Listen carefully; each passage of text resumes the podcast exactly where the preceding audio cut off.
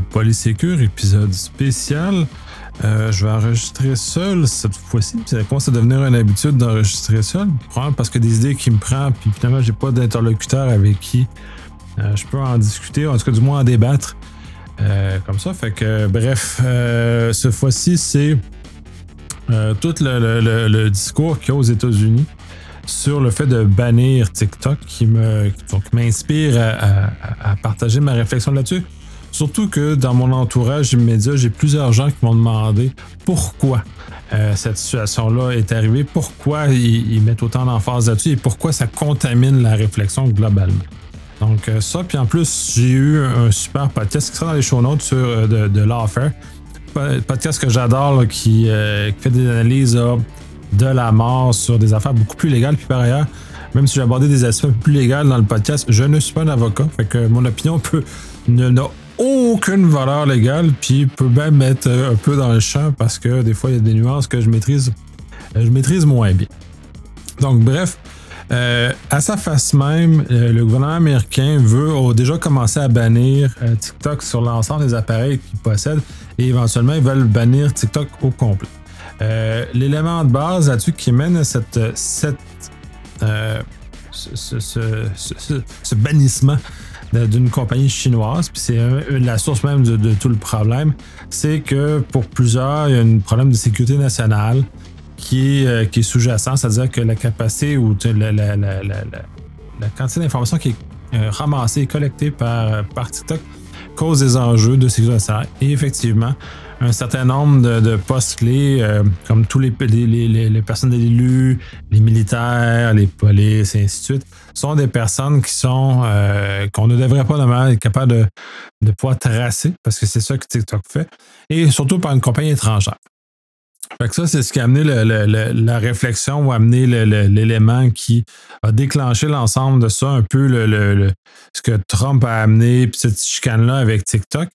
Euh, cependant, Cependant, si, même si le fait que le problème euh, est euh, chinois dans ce cas-ci, parce que les États-Unis euh, ne sont très inconfortables avec ce genre de choses-là, TikTok ne collecte pas plus ou pas moins d'informations que tous les médias sociaux en général, Twitter, Facebook et, toute la famille des, choses qui vont avec ces produits-là avec ces services-là parce qu'ils ont beaucoup de ramifications qui sont euh, très, très vastes par rapport, par rapport à ce genre de choses. -là. Donc, dans l'ensemble, l'inconfort est vraiment le fait que les données sont à l'étranger. Puis là, c'est toute la volet de, souveraineté, des, souveraineté numérique aussi qui est très, en, très en, mis en exergue là-dessus, sur le fait que dans le fond, même si c'est pas dit ouvertement, l'inconfort euh, du, euh, du gouvernement américain et principalement sur le volet de la souveraineté des données. C'est très intéressant de voir que les Américains amènent le volet de souveraineté numérique sur cet angle-là. Puis je pense que ça va amener une conversation très intéressante euh, d'aller plus loin justement avec ce genre de, de choses-là, euh, puisque on va être capable de regarder et d'être capable d'analyser davantage comment les Américains se positionnent parce que quand on est l'Empire, c'est facile d'agir et de, de, toutes ces affaires-là, de ne pas se préoccuper. Euh, maintenant, dans un côté où il y a un autre empire d'égale force qui se confronte, euh, la réflexion vient changer. Fait que là, d'être le, seul pays qui, mène le, le, jeu maintenant, la Chine aussi mène le jeu en technologie dans les médias sociaux, ainsi de suite. Donc, les Américains vont commencer à se positionner de façon à exprimer une, souveraineté numérique. C'est quand même bien en termes d'idées parce qu'ils vont commencer à aborder cette conversation-là de façon beaucoup plus cohérente et dans le fond avec les partenaires européens principalement, on va être capable d'avoir une, forme de conversation, une forme de, framework légal qui va nous amener là. C'est là aussi l'autre aspect qui est très important au niveau euh, États-Unis, comme dirait un de mes amis. Euh, c'est que les États-Unis n'ont pas de framework de protection de la vie privée qui est aussi complet que, euh, que le, RGPD en Europe ou euh, la, loi 25 au Québec ou la, C27 qui s'en vient au fédéral. Donc, on, est dans un contexte avec un espèce de vide juridique euh, il y a certains États américains qui ont des lois. C'est quand même, c'est pas un vide complet, mais quand même euh, un framework qui est très difficile, surtout que chaque État est relativement indépendant, tout, ce que ça peut avoir comme conséquence. il va y avoir des États comme la Californie qui sont beaucoup, peut-être beaucoup plus en avance, mais aussi des États comme l'Illinois, par exemple, aussi, ou le Massachusetts ont des lois qui viennent protéger soit une partie de l'information personnelle, soit l'ensemble de l'information personnelle, mais de façon peut-être un peu moins complète qu'on pourrait le retrouver avec un RGPD, par exemple. L'autre aspect aussi, c'est le Congrès s'était saisi d'une. Ben, saisi, en tout cas, avait commencé à réfléchir sur une loi. Euh, malheureusement, je n'ai pas eu de suivi là-dessus. Je n'ai pas suivi aussi non plus ce qui s'est développé avec ça. Euh, autre le fait que j'ai vu beaucoup de critiques qui faisaient que la loi finissait par réduire un peu la qualité des lois euh, dans les États américains. Euh, puis elle était un peu sur le principe euh, semi-basé comme la, loi canadienne est faite, c'est-à-dire que s'il y a une province qui a une loi équivalente ou supérieure, c'est ça après, séance. donc la, C27 va servir à couvrir les provinces qui n'ont pas de loi ou les entreprises de, juridiction fédérale. ce qui est dans le cas de la loi américaine, il semblerait que la loi euh, fédéral va avoir préséance sur les lois des États. Donc, va ramener vers le bas, dans certaines circonstances, des lois qui étaient probablement plus robustes au niveau de la protection des renseignements personnels. Puis là encore là, je ne suis pas un juriste, c'est basé sur l'analyse de d'autres gens qui sont beaucoup plus brillants que moi dans ce domaine-là.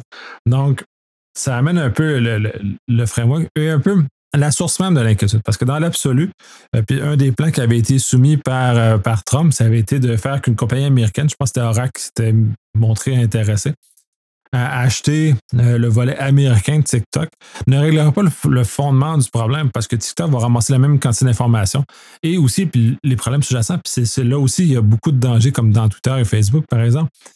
La revente de cette information-là. On l'a vu avec Cambridge Analytica, qui est une belle, un bel exemple où euh, cette information a été utilisée de façon non autorisée, mais ils ont fermé les yeux. Donc, ils ont permis l'utilisation de cette information-là malgré tout. Ça, c'est le volet un peu plus louche, mais sinon, il y a toutes les, les data brokers qui sont euh, qui s'approvisionnent de ces sources de données-là et de façon non contrôlée. C'est très américain comme, comme approche, euh, parce que justement, la RGPD vient contrôler davantage ces éléments-là. Et justement, ça crée un certain nombre de, frictions entre l'Europe et les États-Unis sur le fait de, transférer l'information, puisque les deux règles qui permettaient le transfert d'informations personnelles entre l'Europe et les États-Unis sont tombées. Euh, Biden a essayé justement de ramener quelque chose d'autre, mais de ce que j'ai vu, les premières analyses de, juristes européens sont euh, très négatives face à, face à cette, cette initiative-là, puisqu'elle est insuffisante par rapport à, ce que la protection du RGPD va offrir, par exemple.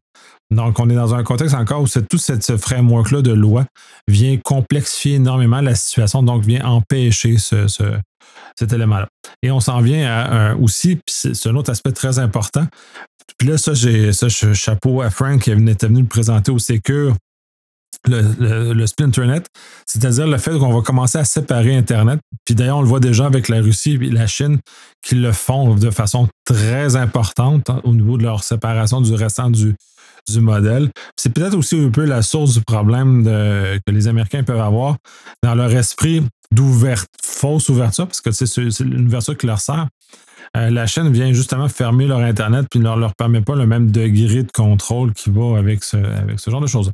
Donc, dans cette, perspective-là, peut-être ça chatouille aussi d'ailleurs ces choses. Mais bref, on n'a pas eu d'informations claires qui justifient pourquoi les Américains veulent bloquer, au-delà du fait que c'est ça chinois et que le gouvernement chinois a une capacité, légalement le droit d'aller fouiller dans les compagnies, d'aller chercher les informations dans les compagnies qui sont de propriété chinoise. Donc, on est dans un contexte qui est un peu aussi différent à nos valeurs en, Occident, même si on ne partage pas nécessairement la même désavolture sur la vie privée que les Américains. Euh, en Occident, on a quand même certaines présomptions, certains regards sur sur la situation qui nous amène à, des éléments. Et cela dit, c'est justement, il faut faire effectivement attention à, ces présomptions-là parce qu'on a l'impression qu'on a une certaine forme de, protection, quand dans la plupart des cas, c'est beaucoup plus du gentleman agreement que de, valeurs légales réelles qui sont associées avec ce genre de choses-là. Euh, il y a quand même des lois aux États-Unis, je pense que le, FTC qui sert justement à venir euh, appliquer ces lois-là et surveiller les amendes. Fait qu'on peut pas, peuvent pas faire n'importe quoi. Mais le, le tellement faible niveau d'encadrement qu'il y a au niveau légal permet finalement qu'ils fassent à peu près n'importe quoi. Mais dans l'absolu, euh, ils peuvent pas faire sont pas aussi libres qu'on pourrait dire qu'une compagnie chinoise pourrait être libre selon notre perception d'occidentaux. Donc, à ce moment-là. Mais aussi, beaucoup de choses, puis je mentionne d'un Gentleman Agreement, ce qui fait que, euh, puis c'est ça, les gens ne comprennent peut-être pas à quel point on s'expose à beaucoup, beaucoup d'informations. On va reprendre euh, ce cas-ci euh, la prise de contrôle de Twitter par euh, un individu, somme toute relativement hostile à toute règle et au respect de ces éléments-là. Donc, lui ne vit que sur, le, sur sa présomption qu'il a raison, finalement, ou qu'il a que c'est ces règles qui s'appliquent. Ainsi, une compagnie qui est devenue sous propriété d'un individu comme ça, qui était essentiellement avant une compagnie de, possession publique, euh, ça vient changer un peu la danse. Cet individu-là peut, à tout moment, puis il l'a déjà fait d'ailleurs, exposer des conversations qu'on pourrait qualifier de privées sur Twitter parce qu'il a les accès, ils ont la capacité, ils ont les différentes. Donc, dans ce moment-là, il vient briser un peu le Gentleman Agreement dans lequel on était qu'on présumait être présent, c'est-à-dire que la compagnie Twitter était responsable, si on veut, et ne venait pas briser cette espèce d'engagement tacite qu'on a de, mauvaise utilisation de l'information à des fins hostiles. Euh, là, ça, ça ne veut pas dire qu'il l'utilisait à, d'autres choses, c'est-à-dire qu'il monétisait quand même l'argent avec des data brokers, mais euh, pas dans un point de vue hostile comme euh, peut le faire le propriétaire actuel. Donc, à ce moment-là, on est dans une, de réflexion-là. Et d'ailleurs, ça, personnellement, ça m'a amené à euh, tout effacer. Ben, tout. Je suis en train d'effacer toutes mes, mes, informations sur Twitter parce que justement, où j'aurais des conversations pas qui sont embarrassantes, pas qui sont privées de là, euh, embarrassantes, mais pris hors contexte, diffusées publiquement, pourraient euh, me causer préjudice ou causer préjudice à des gens que je connais ou à des gens dans mon entourage. Donc, c'est pas, c'est pas dans ce ça. Fait que, cet élément-là me rend très inconfortable. Et ça ramène à Mastodon, qui est où les gens migrent à l'heure actuelle, moins inclus, euh, pour justement utiliser, remplacer Twitter. Et là, c'est là que c'est encore d'autant plus important à comprendre que le, les parce que dans Mastodon, c'est encore pire comme, comme, perception, parce que les gens vont commencer à mélanger un peu justement ce gentleman agreement-là. Ils ne feront rien avec nos informations, c'est pas grave. Dans le cas de, Mastodon, c'est tous des serveurs fédérés. C'est-à-dire c'est tout des, euh, c'est une constellation de petits propriétaires qui, qui contrôlent leurs serveurs. Moi, je suis, info, sur euh, infosec.exchange, mais il y en a des milliers de serveurs avec des milliers de propriétaires, avec des milliers de volontés différentes. Et ce qui est important à savoir, c'est que les propriétaires de ces serveurs-là ou de ces services-là peuvent lire tout le contenu de ce qui est marqué sur Mastodon, sur leur serveur. Donc, dès lors, on est dans un contexte où euh, le, gentleman agreement qu'on a euh, présumé euh, est très dangereux parce qu'à ce moment-là, on est dans un contexte où si il vire crackpot, un des propriétaires d'un de ces, ces nœuds-là, de cette constellation de, de serveurs de Mastodon, celui-là peut commencer à lire ou à rediffuser ou à briser cette espèce d'entente tacite qu'on a sur le fait qu'il ne réutilisera pas l'information qui est diffusée sur son serveur.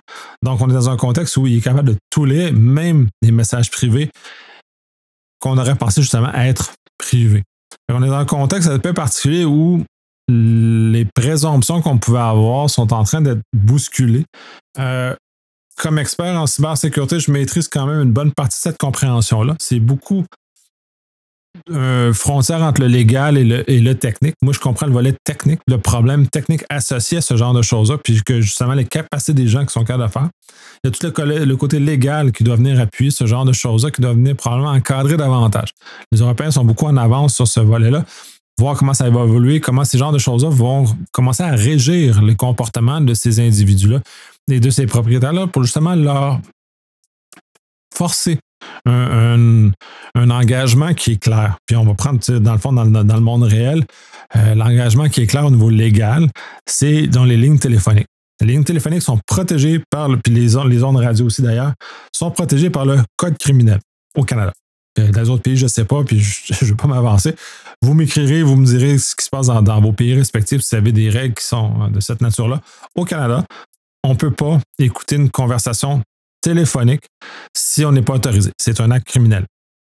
Donc, on a une protection qui est très, très forte au niveau de la loi au Canada sur ce genre de choses.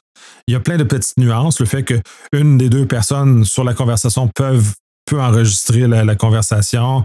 Euh, on peut écouter les ondes, mais on ne peut pas faire d'argent. Il y a plein de petites nuances comme ça qui sont au, au travers de ça. Mais dans l'ensemble, ça vient encadrer de façon quand même assez sévère cette façon de faire-là, de, fonctionner-là, qui justement nous protège et évite que les gens fassent un usage euh, malveillant de l'information qui pourrait ou de leur capacité d'aller écouter. Parce que c'est, somme toute, pas très difficile d'aller écouter sur une ligne téléphonique euh, de nos jours, quoique plus tellement de gens qui en ont. Plus difficile d'écouter ces cellulaires maintenant que ça l'était il y a longtemps, parce que quand les téléphones, les cellulaires étaient analogues, il n'y avait rien de chiffré dans les airs. Maintenant, c'est chiffré, donc ça demande un peu plus d'effort. Et le fait de briser le chiffrement euh, est un geste qui, euh, ce qu'on pourrait un geste positif, mais un geste, une action qui qui est faite dans lequel il nous déclare le fait qu'on veut avoir une intention qui est euh, en dehors de ce qui est normalement autorisé. Donc, dans un contexte encadré, puis c'est intéressant, c'est justement pour l'enregistrement, puis là, c'est une parenthèse parce que dans certains États américains, il faut qu'au moins les, que les deux personnes soient d'accord à l'enregistrement, et ainsi de suite. Au Canada, juste une des deux, c'est comment le code criminel fonctionne ici. Donc, on a quand même cet encadrement. Bref, cet encadrement-là vient justement baliser comment les comportements des gens ont, comment le système légal va se porter, comment ça va. Donc, ce même esprit-là doit se répliquer sur le fait que maintenant, on héberge l'ensemble de nos données sont à l'extérieur de chez nous. Sont à l'extérieur de notre maison, sont à l'extérieur de notre résidence, donc à l'extérieur de notre zone de souveraineté personnelle. C'est ça qui est intéressant quand on appelle les, notions de souveraineté. Puis j'ai une série qui s'en vient euh, avec des personnes top, notch sur la, souveraineté numérique qu'on va quand même justement euh, pas élaborer sur, ce genre de sujet-là, mais bref, c'est très intéressant parce que c'est c'est la zone de, contrôle qu'une personne, une compagnie, un pays a sur son information. Donc, on a des zones de territoire comme ça. Et ces zones-là, dans le fond, dans, ce contexte concentrique, on, a des présomptions qu'on est associées avec ça. Donc, le fait que ma, chez moi, c'est ma, ma zone qui est à moi, qui est dans laquelle je suis propriétaire, donc je suis souverain chez moi jusqu'à certains égards. on a quand même des lois qui nous encadrent. On ne peut pas tout faire chez soi, mais quand même, euh, on, est, quand même assez libre.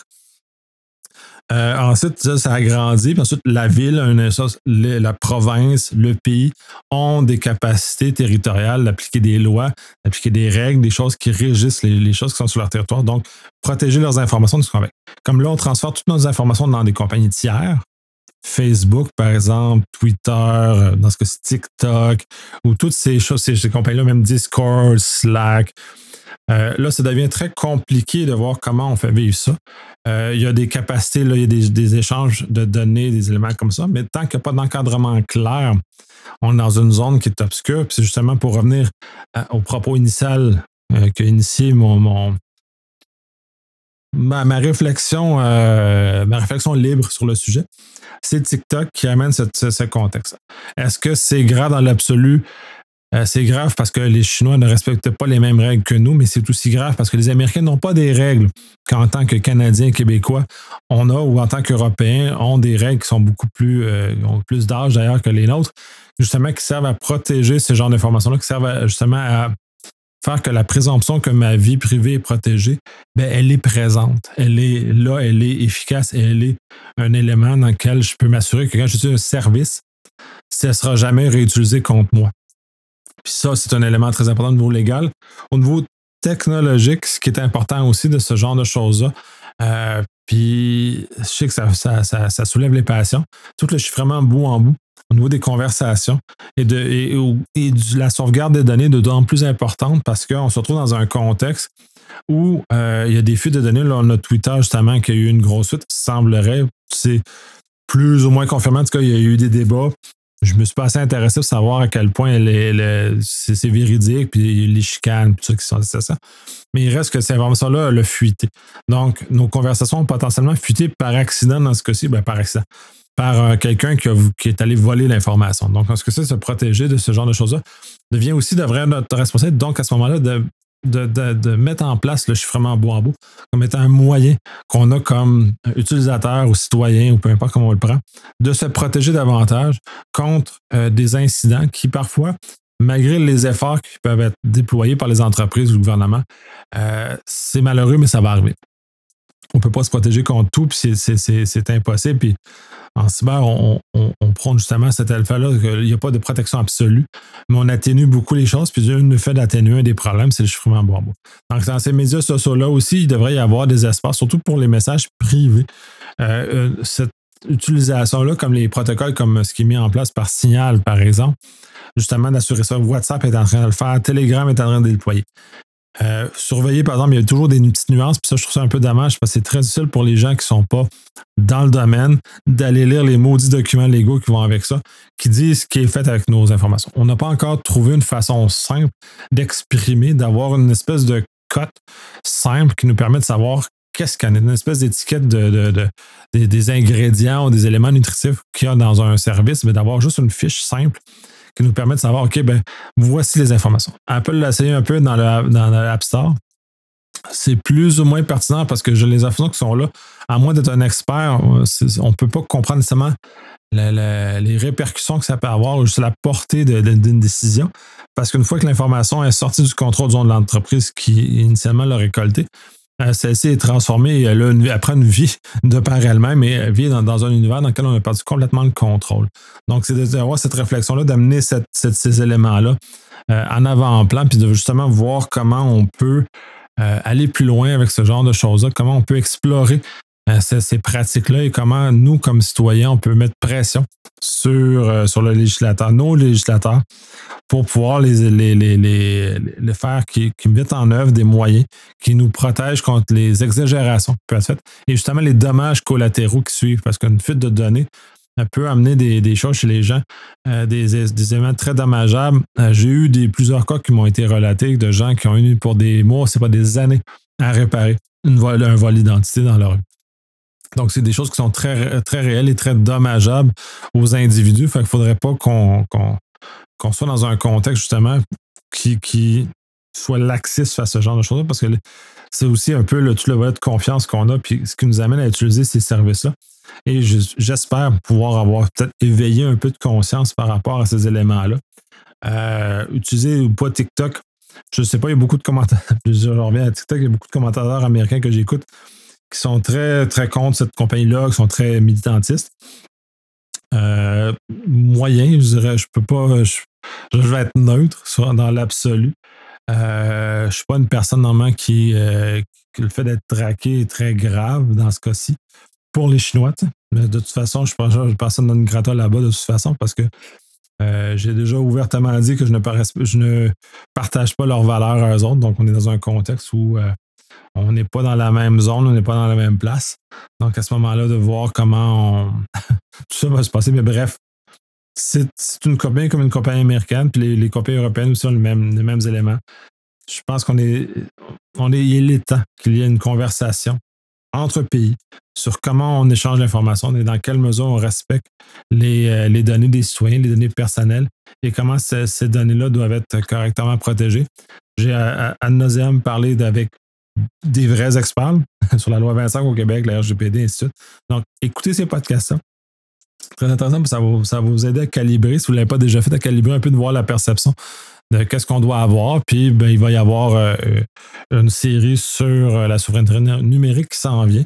Euh, très hâte de commencer à la diffuser parce que les premières, premières conversations que j'ai eues sont ultra intéressantes parce que ça amène une perception sur les choses dans lesquelles on est peut-être pas tant familier, puis justement qui va ouvrir les idées, ouvrir la conversation, puis ouvrir quelque chose qui est de positif parce que ces technologies amènent du bien. Il faut justement s'en servir de façon bien et logique et saine pour, pour l'ensemble des personnes, des individus. Justement, pour qu'on arrive euh, à, quelque chose de bien. Sur ce, je vais compléter là-dessus. Je pense que je commence à, me répéter. Fait je pense que c'est pas le temps que je termine là-dessus. Puis je pense que aussi, je, je vais faire peut-être euh, faire intervenir un, expert en droit, justement, qui va être peut-être capable de justement d'avoir une conversation sur les volets plus, euh, plus sensibles dans lesquels j'ai moins d'expertise ou littéralement pas, où je peux juste pas en parler parce que je connais, je connais pas ça. Justement pour qu'on puisse décortiquer davantage, davantage ce point-là. Merci.